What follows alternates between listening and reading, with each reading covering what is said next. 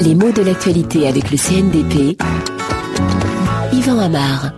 Le gouverneur de l'État d'Illinois aux États-Unis arrêté pour corruption. L'affaire fait grand bruit pour des raisons diverses. D'abord, le niveau de cette corruption, parce que semble-t-il, il s'agissait de négocier le siège d'un sénateur, ce n'est pas rien. Et puis c'est le gouverneur lui-même de l'Illinois qui devait désigner le bénéficiaire de ce siège, qui avait été rendu vacant par l'élection de Barack Obama. Là encore, ça se passe à un très haut niveau de responsabilité. Ça rappelle aussi que la corruption peut sévir partout dans les États les plus pauvres comme dans les États les plus riches, alors qu'on a coutume d'en parler davantage peut-être à propos des pays en développement. Mais bien sûr, c'est le mot corruption qui m'intéresse. Un mot qui est fréquent dans ce sens politique, qui désigne donc une pratique qui est condamnable, qui est immorale, qui est illégale, bien sûr. Qu'est-ce que c'est? C'est le fait d'acheter ou de vendre une décision ou euh, un jugement. Ainsi, une personne qui a un certain pouvoir pourra utiliser ce pouvoir, non pas conformément à des principes, à des valeurs ou à des opinions, hein, mais dans le sens qu'on lui indique en échange d'un avantage. Ça peut être de l'argent, ça peut être autre chose. Alors la plupart du temps, quand on parle de corruption, il s'agit de la corruption du pouvoir public. Hein.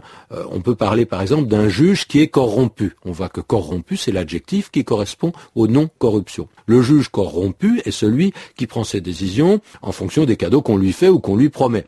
On parle aussi souvent des politiciens corrompus qui se font acheter ou qui se vendent. Acheter et vendre, voilà deux mots qui s'entendent beaucoup dans ce contexte. Hein. On dira par exemple d'un témoin, on a acheté son silence, c'est-à-dire qu'on l'a payé pour qu'il ne dise rien, qu'il ne dise pas ce qu'il sait. Là encore, on est dans une certaine forme de corruption.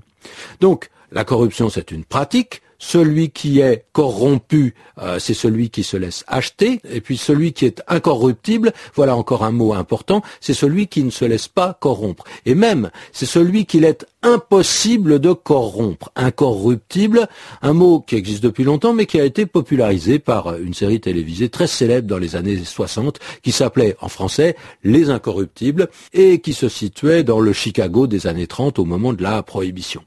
Alors, le premier sens du mot corrompre n'est pas ce sens politique. Corrompre, ça veut dire à peu près pourrir, hein, comme on le dit pour un fruit qui est trop mûr. Et l'adjectif corrompu a aussi désigné des fruits pourris, et puis ensuite des mœurs, des façons de vivre qui ne sont pas conformes à la vertu, même s'il n'y a aucune idée d'argent ou d'avantage matériel derrière. Hein. Une vie corrompue, c'est ou c'était, parce que cet emploi est un petit peu désuet, c'était euh, le synonyme d'une vie dissolue, comme on disait, c'est-à-dire une vie de plaisir, une vie de débauche qui ne respecte pas grand-chose et se consacre au plaisir. Mais bon, le mot n'est plus tellement utilisé dans ce sens.